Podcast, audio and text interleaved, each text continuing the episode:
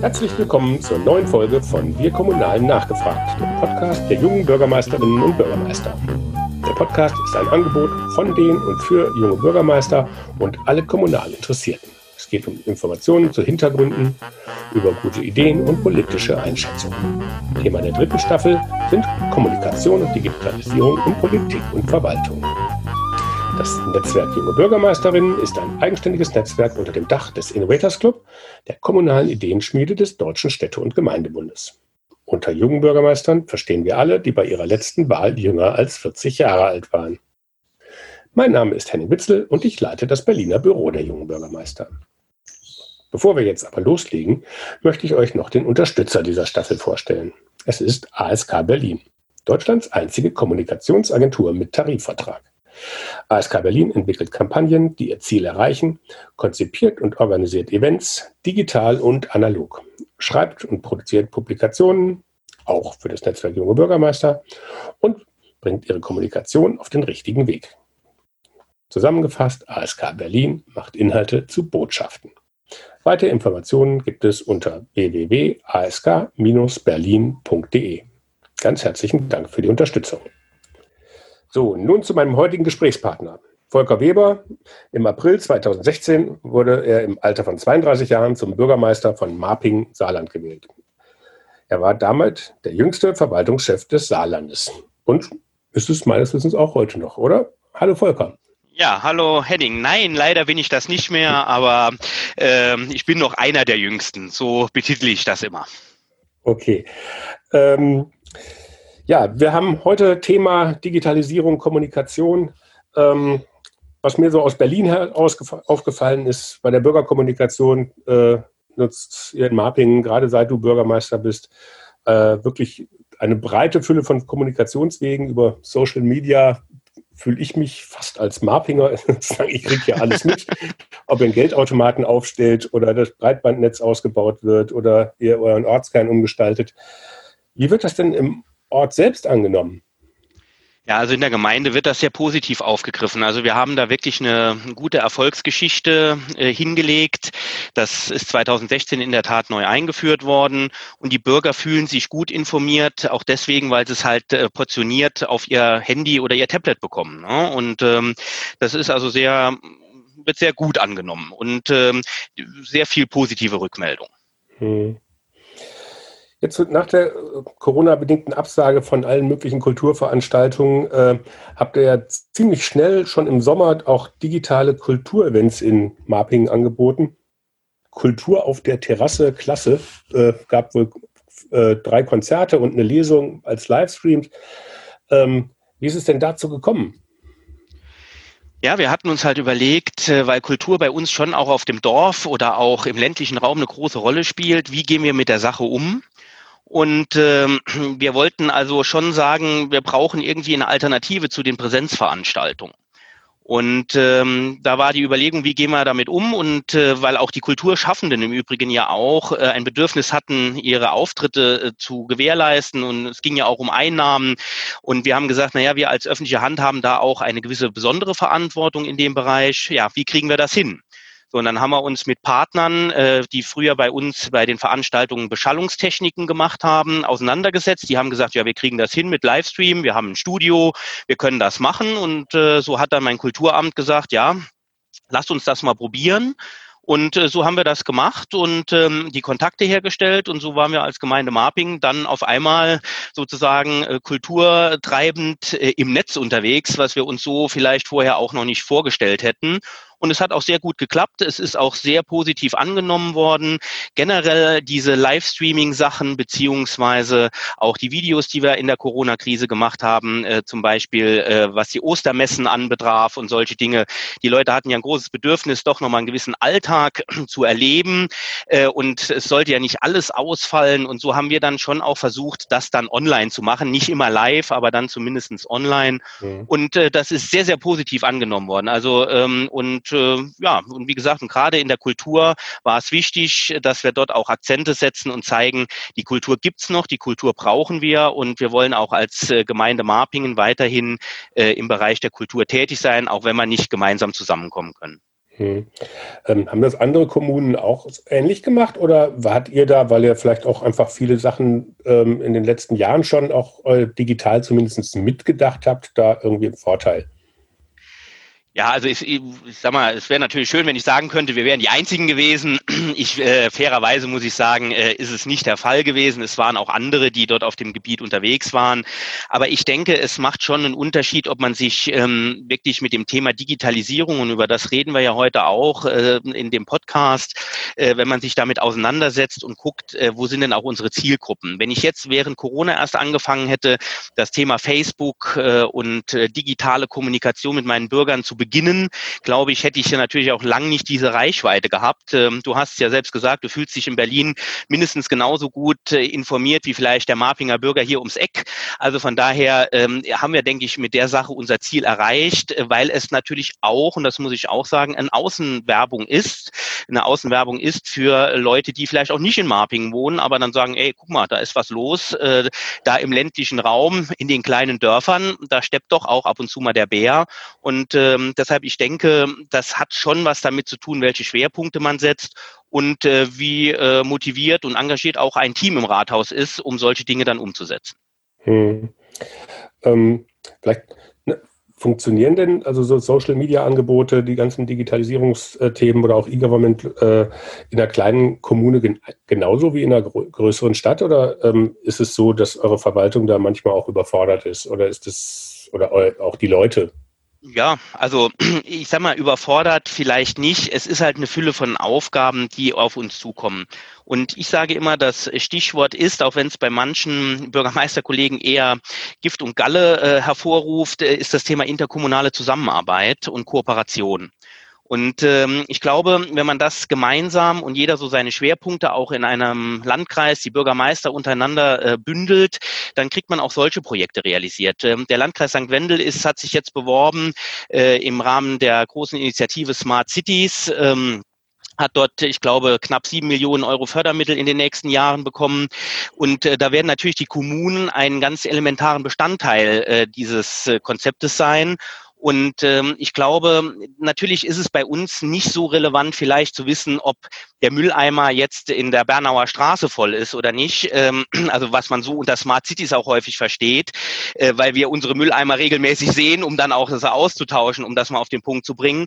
Äh, aber ich glaube, äh, dass äh, es schon noch auch viele Bereiche gibt, die gerade auch im ländlichen Bereich ähm, sehr sinnvoll genutzt werden können. Und ja, natürlich äh, ist das eine große Herausforderung was das Thema DMS anbetrifft, was das Thema Onlinezugangsgesetz anbetrifft, äh, immens viele Maßnahmen und zusätzlich muss man auch fairerweise sagen, die äh, Struktur in der äh, Verwaltung ist nicht immer unbedingt auf Digitales ausgelegt, weil du setzt natürlich auch oft ähm, die Verwaltung komplett auf den Kopf. Also wir müssen äh, ganz neue Strukturen denken. Wir haben auch die Altersstruktur in den Rathäusern ist natürlich wie in der Gesellschaft. Äh, wir haben nicht nur junge, engagierte Mitarbeiter, die frisch von der von als Azubi irgendwie von der Verwaltungsschule kommen.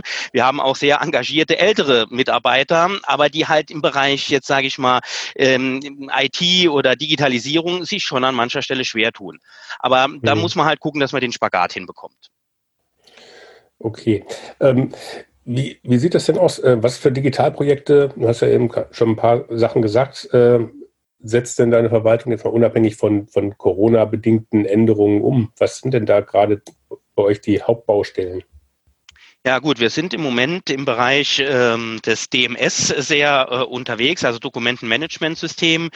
Wir versuchen äh, jetzt zusammen, oder wir haben es jetzt geschafft, sagen wir es mal so, Versuch ist es schon nicht mehr, wir haben es jetzt geschafft, dass alle äh, Kommunen im Landkreis St. Wendel, das sind acht Stück, äh, gemeinsam eine Software beschaffen, sich gemeinsam auf den Weg machen, äh, die Strukturen in ihren Rathäusern anzupassen, um genau auch dann hier Synergien zu heben. Und das ist natürlich ein ganz wichtiges Projekt, weil es ja dann medienbruchfrei äh, funktionieren soll, äh, künftig dann halt wirklich alles digital zu machen. Das heißt also, das Papier wird dann ersetzt, das ersatzlose Scannen wird dann eingeführt. Also es ist schon ein großer Prozess und ähm, das äh, treiben wir als Gemeinde Marpingen zusammen mit der Stadt St. Wendel hier federführend äh, voran für, den, für die anderen Kreiskommunen mit. Auch der Landkreis ist mit an Bord. Ähm, und das ist eigentlich auch nur möglich, muss ich ganz ehrlich sagen, dass wir hier federführend tätig sind weil wir hier in der Gemeinde Marping schon immer auf das Thema IT, EDV und also diese Dinge gesetzt haben. Ich auch äh, einen äh, sehr guten ITler hier im Hause habe, der sich mit dem Thema befasst hat und äh, dementsprechend wir dort auch dann Akzente setzen können. Hm. Ist es von Vorteil, dass du als junger Bürgermeister äh, das mit vorantreibst, weil man jung und digital irgendwie eher verbindet oder ist es eigentlich egal?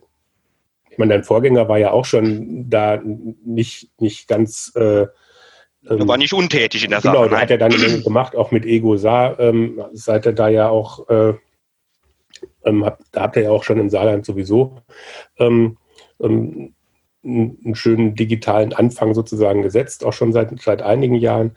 Ähm, aber wie verbindet, verbindet man das trotzdem mit Jung oder fällt dir, fällt dir das vielleicht leichter, andere zu überzeugen äh, bei, bei manchen Themen, weil man dir das eher abnimmt?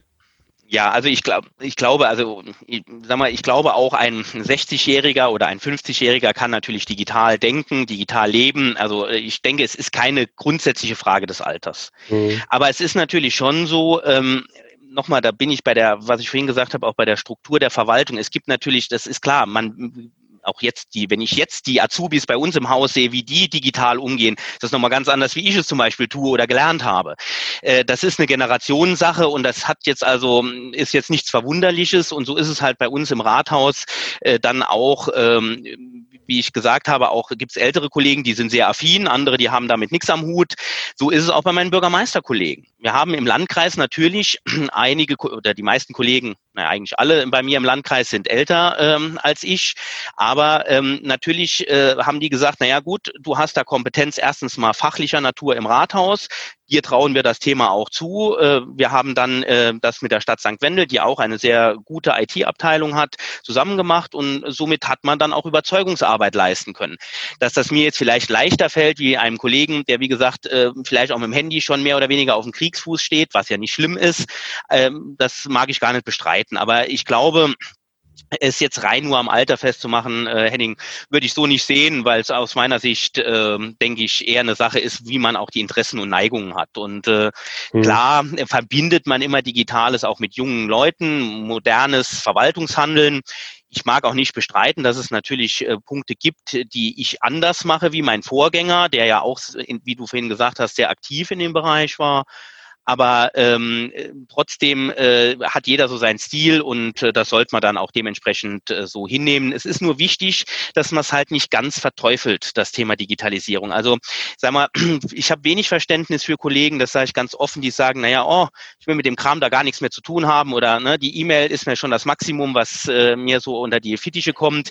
Es gibt wenige davon, äh, von den Kollegen, die das so sehen, aber die, die es so sehen, finde ich, die setzen da aufs falsche Pferd und das würde ich sehr bedauerlich finden finden, weil das den Bürgern, aber auch äh, dem Rathaus, der Verwaltung an vielen Stellen dann nicht mehr gerecht wird. Hm.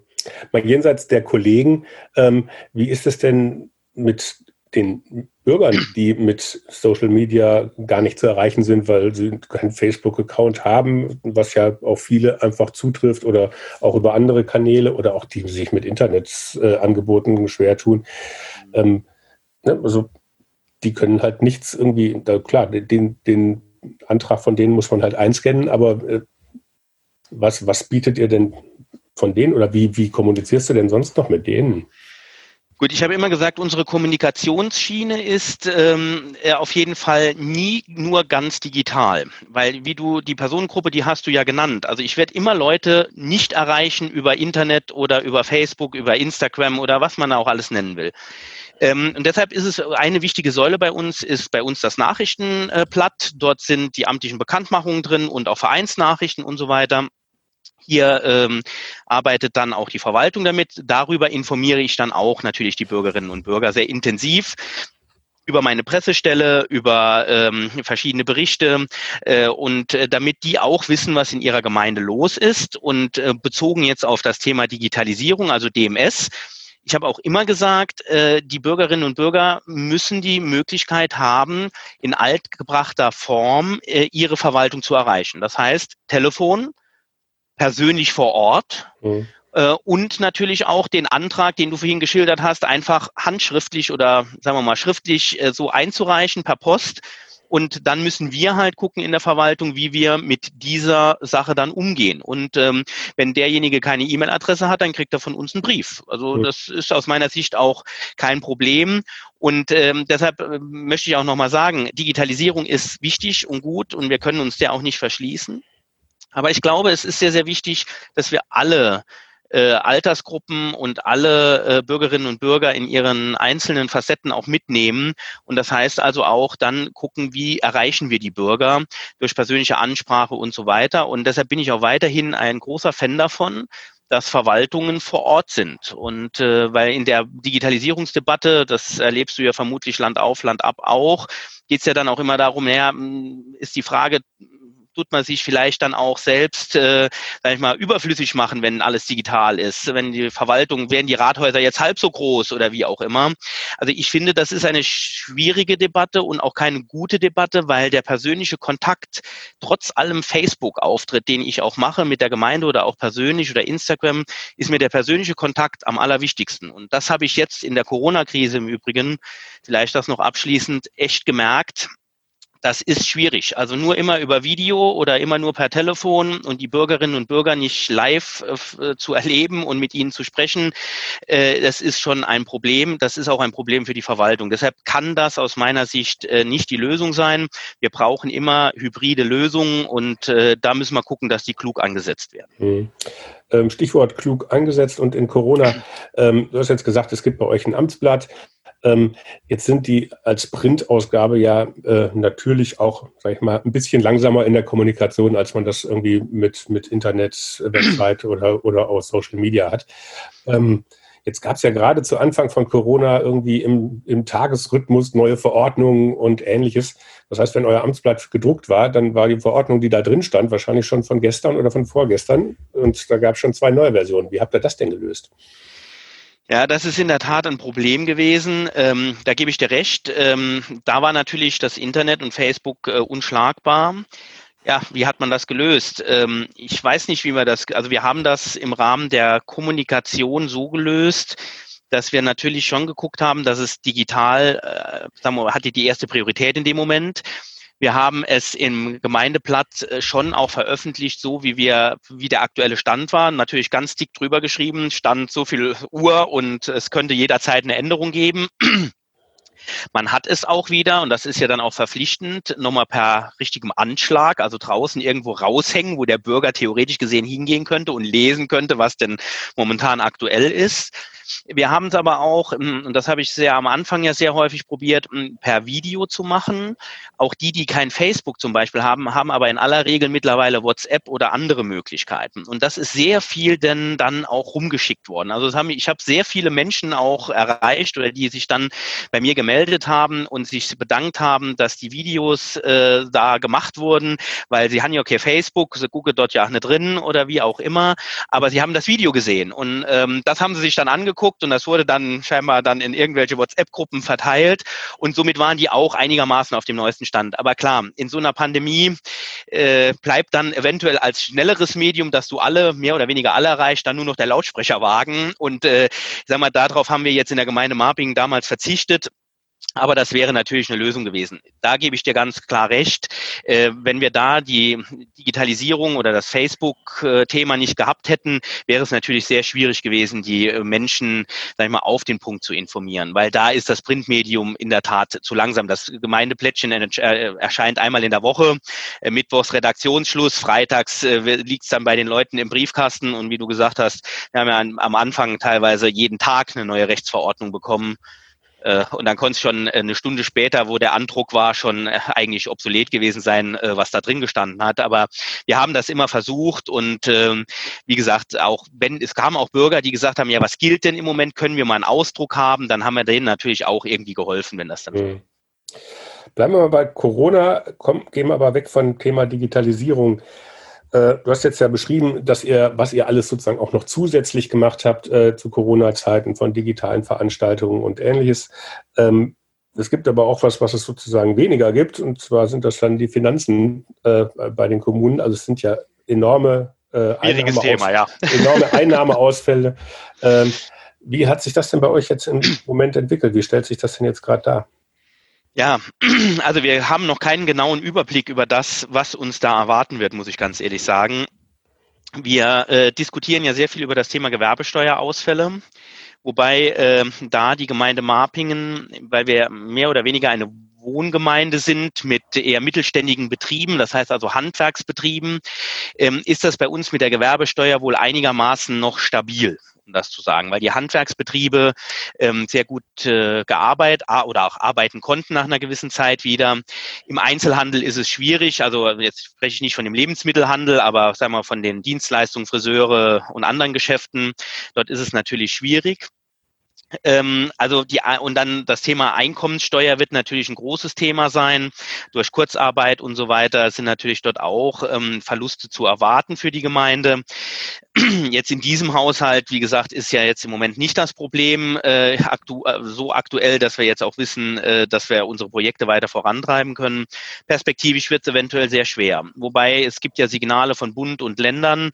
Also bei uns im Saarland ist es schon so, dass das Land ja gesagt hat, bei der Gewerbesteuer greifen wir den Kommunen unter, den Arm, unter die Arme. Der, der Bund macht ja das Gleiche, der tut die anderen 50 Prozent auffangen, sodass ich da jetzt weniger Bauchweh habe und äh, sage, na gut, äh, da geht geht's ja in eine gute Richtung.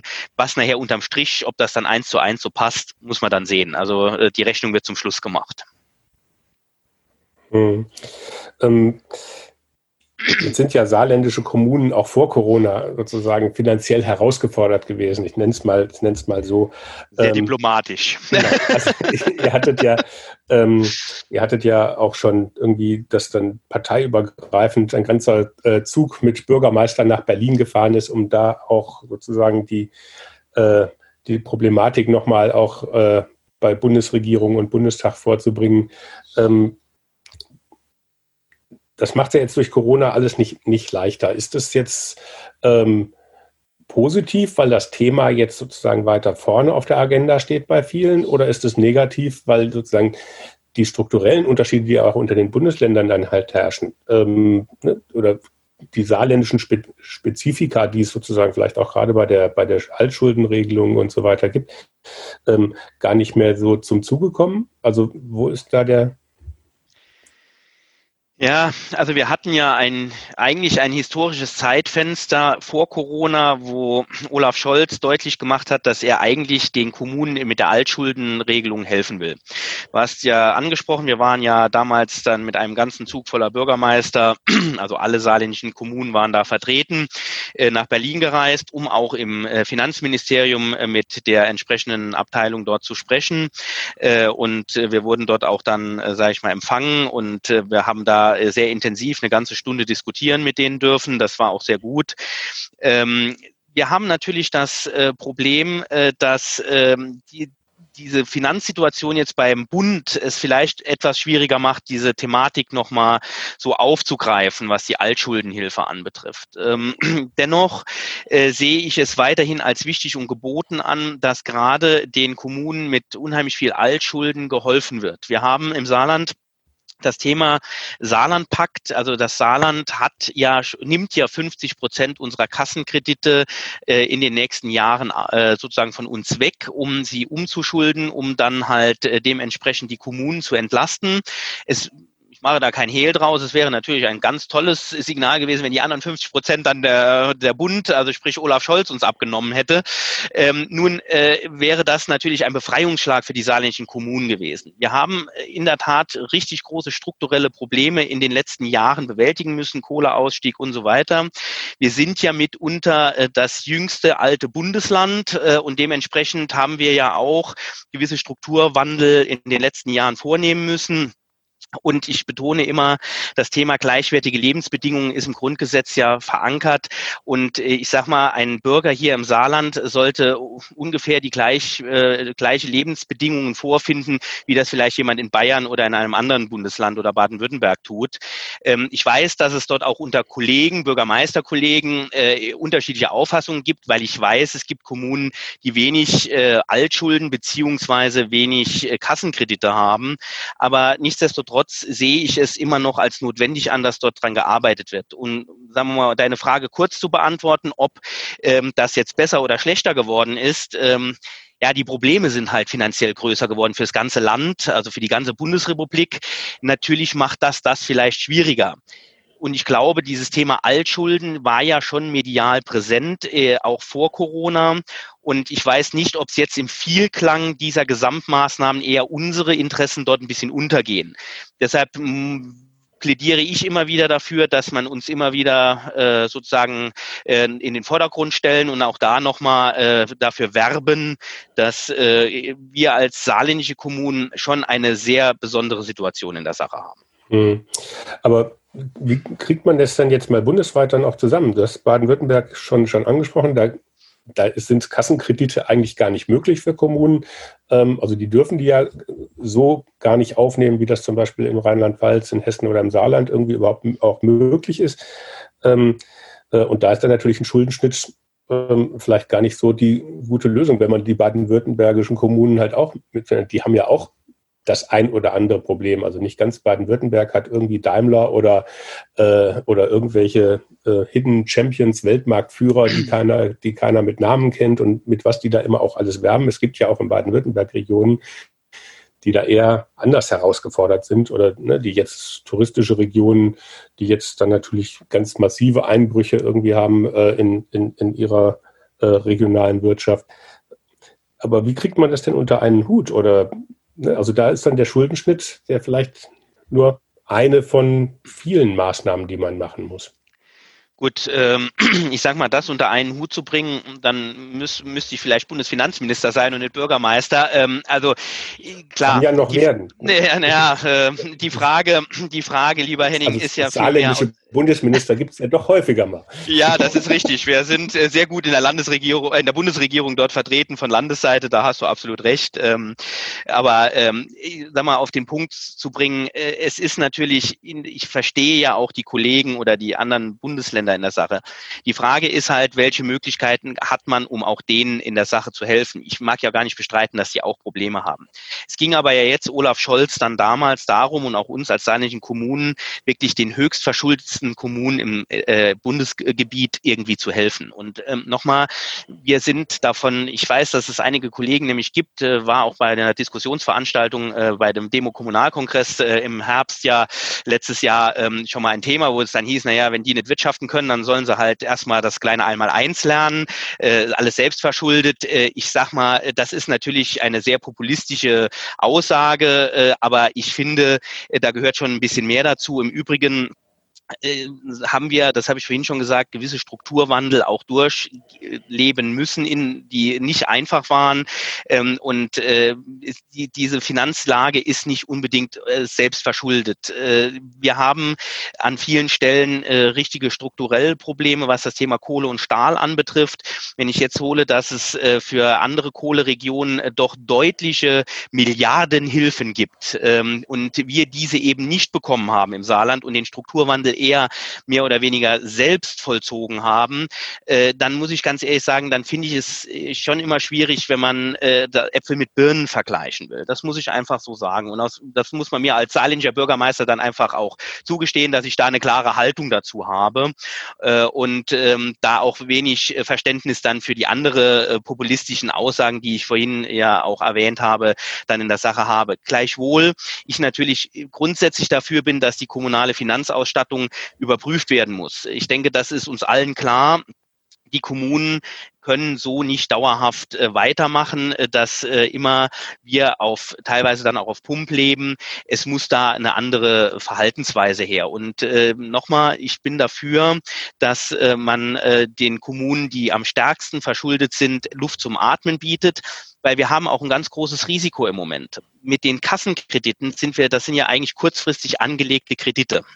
Wenn ein Zins, momentan haben wir Niedrigzinsen, im Moment ist es vielleicht auch völlig egal, wie viel Schulden wir jetzt da irgendwo stehen haben. Aber sobald wir in der Tat ein, äh, eine Zinsschwankung bekommen, die nach oben geht, sind da direkt nochmal zig Millionen von Euro vernichtet, äh, aus unserer Sicht, die wir mehr an Zinsen zahlen. Und ähm, im Moment war das äh, so günstig für den Bund zu sagen, wir übernehmen jetzt einfach die Schulden, weil wir sie auch günstig anlegen können und so gut wie nichts kosten. Äh, und äh, wir können das dann so abdecken und dann müssen die Kommunen halt gucken, wie sie klarkommen. Im Übrigen muss das natürlich auch dann mit Bedingungen geknüpft sein. Wir haben im Saarlandpakt im Übrigen sehr enge ähm, äh, Spielräume jetzt noch. Das Land hat gesagt, wir nehmen euch die Schulden, aber dann müsst ihr auch diese und jene Auflagen erfüllen. Das wird jetzt vielleicht im Detail zu weit führen, aber das ist schon so. Wir sind schon jetzt Restriktionen unterlegt, die uns natürlich auch dazu zwingen, gewisse Dinge zu klären und ähm, dementsprechend auch zu gucken, wie geht's weiter. Also es ist jetzt nicht so, dass jetzt hier äh, direkt dann äh, große Party ausgebrochen ist, weil da das Land uns jetzt die Hälfte der Schulden übernimmt. Im Übrigen jetzt aufgrund von Corona muss das ganze Paket auch aus meiner Sicht nochmal diskutiert werden, weil gewisse Sparziele wir einfach aufgrund der jetzigen Situation einfach äh, nicht erreichen können, weil da auch geplant worden ist, dass der wirtschaftliche Anstieg weiterhin voranschreitet. Ja, im Moment haben wir aber eher einen konjunkturellen Einbruch. Hm. Jetzt mal, auch da gehört da auch zum, zu dem äh, Themenkomplex Finanzierung äh, geht ja auch so ein bisschen um eine Aufgabenkritik. Also viele der Schulden sind halt auch unter anderem ja dadurch zustande gekommen, weil Kosten in Bereichen gestiegen ist, die Kommunen leisten müssen und wo sie sich gar nicht raussuchen können, ob sie die jetzt leisten oder nicht. Äh, wie siehst du denn da das, das sind im Moment sehr viele Diskussionen im Gange. Einmal, was den Einsatz von Fördermitteln betrifft, wo man sagt, lass doch das mit diesen ständigen Fördermitteln und Einzelprojekten. Dann kommt irgendein Landtagsabgeordneter und hält einen Scheck in die Luft äh, oder ein Bundestagsabgeordneter, sondern finanziert doch mal die Kommunen für die Sachen, für die die Kommunen zuständig sind und dann äh, ähm, kann man in der Kommune selber entscheiden, ob man jetzt die Sporthalle irgendwie sanieren will oder ob man vielleicht das Dach der Schule flicken will. Ähm, aber ne, in der Kommune äh, A ist die Sporthalle gerade irgendwie angesagt und in der Kommune B regnet es aber durchs Dach rein, aber es gibt nur Geld für Sporthallen. Wie ist denn deine Meinung zu den Themen? Der ist jetzt natürlich sehr groß. Die, ähm, ne, die Frage, wie, wer, welche äh, föderale Ebene ist für was zuständig und wie wird sie finanziert? Äh, da muss man dann vielleicht auch mal über die Gewerbesteuer reden. Macht die SPD nicht so gern, aber die ist dann natürlich sehr konjunkturell ja. anfällig ähm, und führt halt nicht unbedingt dazu, dass äh, die Gleichheit der Lebensverhältnisse dauerhaft hergestellt werden kann. Das ist natürlich ein Thema, über das man in der Tat diskutieren muss. Ich ähm, sag mal, ich sehe es nicht so ganz negativ, was das Thema von den Förderprogrammen anbetrifft. Förderprogramme können auch sinnvoll sein. Das Problem ist bei Förderprogrammen dann, wenn sie kurzfristig, wenn man jetzt einmal Mitte des Jahres merkt, äh, der Bund oder das Land, naja, da ist irgendwie vielleicht doch noch Geld übrig und wir könnten ja mal gucken, wie kriege ich das denn jetzt irgendwie finanziert oder wie kriegt der Bund zum Beispiel das Geld an die Kommunen, was ja grundgesetzlich eigentlich immer ein Problem äh, dargestell, äh, dargestellt. Und deshalb ist die Frage, Frage, wie gehe ich damit um?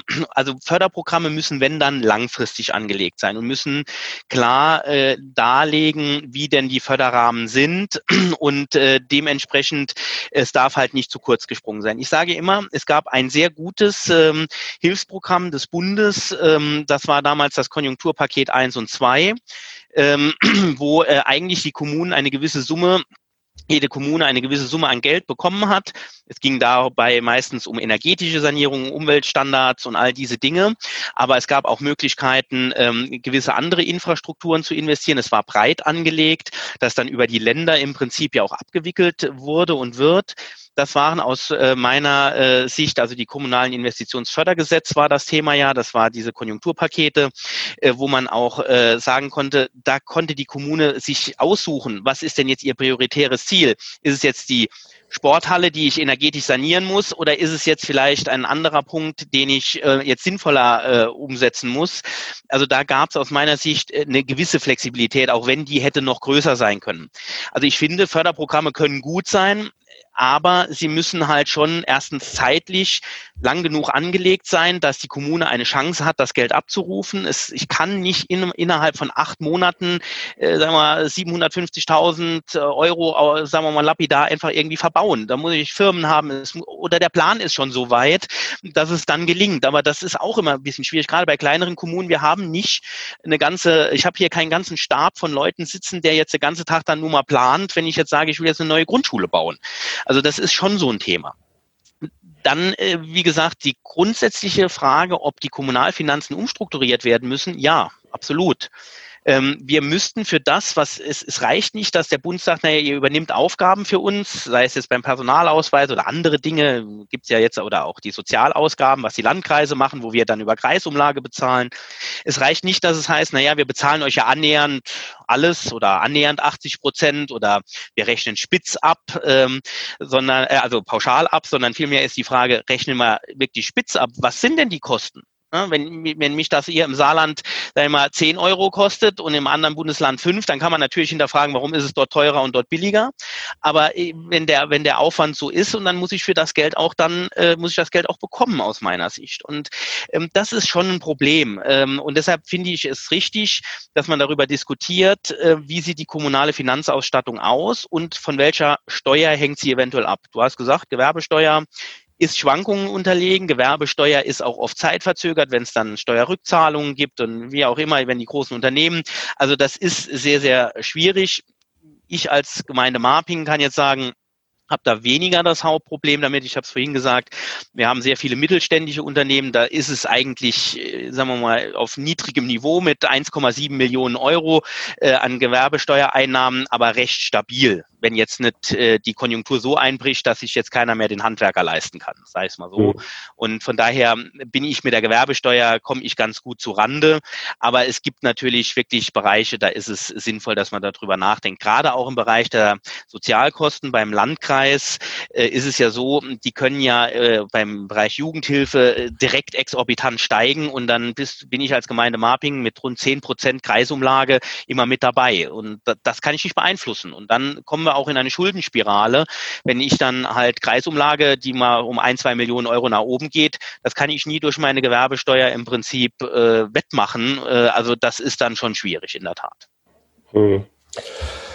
Ja, es ist ein breites Feld, das werden wir wahrscheinlich jetzt auch nicht äh, unbedingt ausdiskutieren können. Wir haben beim letzten Stammtisch der jungen Bürgermeister aber mal gesagt, dass wir gucken wollen, ob, ob die jungen Bürgermeister da eine gemeinsame Haltung zu diesem Themenbereich Förderung und äh, Finanzausstattung der Kommunen irgendwie äh, erarbeiten können. Ähm, da warst du jetzt nicht dabei. Wäre schön, wenn du vielleicht dann daher auch mit einsteigst. Ich glaube, du hast zu dem Thema natürlich auch eine enorme Expertise.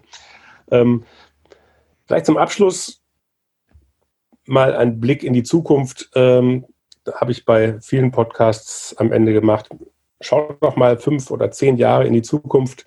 Ähm, das ist ja bei saarländischen Bürgermeistern einfacher. Die haben auch immer eine lange Amtsperiode mit acht Jahren. Das sind andere also sogar jetzt mittlerweile zehn Jahre. Ach, seit zehn. Das, das also die ja neuen Kollegen werden jetzt, werden jetzt auf zehn, also zwei Kommunalwahlperioden gewählt, ja. Okay, das ist natürlich dann äh, in, für, andere Bundesländer sind das ja äh, ewig lange Zeiten. Ähm, aber da fällt der Blick in die Zukunft ja vielleicht dann auch ein bisschen leichter, weil man auch weiter gucken, sich, weil man sich weiter traut zu gucken, weil ja die Legislatur auch entsprechend lang ist. Wie steht denn deine Kommune denn da? Also wie, was äh, passiert denn bei der Digitalisierung? Was passiert denn beim, äh, bei den Kommunalfinanzen? Was befürchtest du oder was wünschst du dir? Ja, also was ich mir wünsche, ist in der Tat, dass wir deutlich digitaler sind. Wir haben die Themen vorhin angesprochen, dass wir bei dem Thema äh, Dokumentenmanagementsystem eine moderne, innovative Verwaltung aufgebaut haben, äh, dass das Thema Online-Zugangsgesetz unfallfrei äh, für alle Beteiligten, alle Ebenen funktioniert hat, äh, beziehungsweise auf einem richtigen Weg dann ist. Wir haben ja wenn ich jetzt auf zehn Jahre blicke, dann müsste es, glaube ich, erledigt sein mit dem Online-Zugangsgesetz. Ähm, wenn man auf fünf Jahre blickt, naja, dann könnte es vielleicht gerade so am Laufen sein oder man hat die erste Fristverlängerung gemacht. Also von daher gehe ich mal davon aus, ähm, also das hoffe ich, das wünsche ich mir. Ich wünsche mir, dass meine Kommune weiterhin äh, deutlich äh, investiert in Familienfreundlichkeit, in Kindergärten, Kita, Bildung, Schule äh, oder investiert hat, weil dann bin ich ja schon so weit, dass ich dann rückblicke sozusagen. Das war ja die Aufgabe, ähm, dass wir die Möglichkeiten auch erhalten haben, genau in diese Bereiche zu investieren, weil auch da hm, haben wir vorhin jetzt zwar nicht drüber gesprochen, aber das demografische Konstrukt hat sich ja auch geändert. Ähm, und äh, wir haben ja noch mal mehr Geburten hier auch bei uns in der Gemeinde und ich hoffe, dass wir allen dann äh, den Spagat zwischen Beruf und Familie äh, so erleichtern können, dass das für alle Beteiligten dann auch machbar ist. Dabei aber auch die Senioren nicht vergessen. Das heißt also, ich hoffe auch, dass wir äh, nicht nur kinder- und jugendfreundliche Gemeinde sind, sondern auch seniorenfreundlich. Das ist jetzt vielleicht eher ein Pauschalbegriff, aber es geht schon darum, wie kann ich Wohnräume so anpassen, dass sie für die älteren Mitbürgerinnen und Mitbürger wirklich noch bewohnbar sind. Äh, das Saarland hat eine unheimlich hohe äh, äh, Eigenheimdichte. Also jeder wohnt eigentlich in seinem eigenen Haus. Wie kriege ich das realisiert, dass die Menschen, die vielleicht nicht mehr so mobil sind, aber trotzdem zu Hause bleiben können und nicht in ein Seniorenwohnheim müssen oder auch noch so fit sind, dass sie eigentlich nicht rein müssen, aber ein bisschen Unterstützung brauchen. Also das ist mir auch ein wichtiger Punkt. Also alles in allem mit einer guten und zukunftsfähigen Infrastruktur möchte ich mich da konfrontiert wissen, dann in fünf oder zehn Jahren. Ähm, man muss auch immer überprüfen, was kann ich mir leisten, was will ich mir als Kommune leisten und ähm, ja, dazu äh, zählt dann auch, äh, wie grün ist eigentlich unsere Gemeinde. Jetzt meine ich nicht, wie viel Wiesen und äh, Bäume ich habe, wobei das Thema Wald natürlich auch ein zentraler Bestandteil ist, sondern mir geht es auch darum, wir sind hier im Landkreis St. Wendel äh, ein äh, erklärter Null-Emissionslandkreis. Wir wollen das Thema der Null-Emission weiter vorantreiben und das kann der Landkreis natürlich nur dann machen, wenn die Kommunen mitziehen. Und deshalb war auch jetzt im Rahmen einer Ausschreibung zum Beispiel schon so, dass wir auf Ökostrom setzen und sagen, okay, das wollen wir uns auch leisten. Und äh, wir wollen auch gucken, wie kriegen wir durch Einzelprojekte das Thema ähm, CO2-Reduzierung hin. Ich will jetzt nicht so weit gehen, dass ich in fünf oder zehn Jahren CO2-frei sein will, aber es ist wohl schon auch in ein paar Jahren so, dass wir deutlich mehr grünen Strom produzieren durch Windräder und Solarkraft, als wir als eigene Gemeinde benötigen. Und das hoffe ich, dass das weitergeht. Und äh, wie gesagt, und ich würde mal halt wünschen, weil ich 2024 nochmal zur Wahl anstehe, dass ich dann auch noch Bürgermeister bin und dementsprechend dann den Rückblick wagen darf, ähm, entweder in fünf oder in zehn Jahren. Wunderbar. Volker, ganz herzlichen Dank für den Einblick, für die ähm, spannenden Themen und ich wünsche dir und ich wünsche deiner Kommune alles Gute. Ja, vielen Dank, Henning. Hat große Freude gemacht und äh, ich denke, äh, es ist wirklich toll, was du hier auf die Beine stellst, was ihr auf die Beine stellt. Ähm, das Netzwerk Junge Bürgermeisterinnen äh, ist wirklich ein sehr großer Gewinn und dafür auch einen herzlichen Dank. Ja, du bist ein aktiver Teil davon. Danke dir. Dann tschüss. Ciao. Ja, und auch an alle Zuhörer, herzlichen Dank fürs Zuhören. Wenn es euch gefallen hat, dann sagt es doch einfach weiter. Ladet andere Kommunale, kommunal Interessierte ein und teilt den Link zur Podcast-Reihe. Über eure Social-Media-Kanäle, per Mail, macht einfach ein bisschen Werbung für uns. Wir freuen uns auf jeden Fall darüber. In der nächsten Woche geht es dann schon wieder weiter. Ich würde mich freuen, wenn ihr dann wieder mit dabei seid. Bis dahin, bleibt neugierig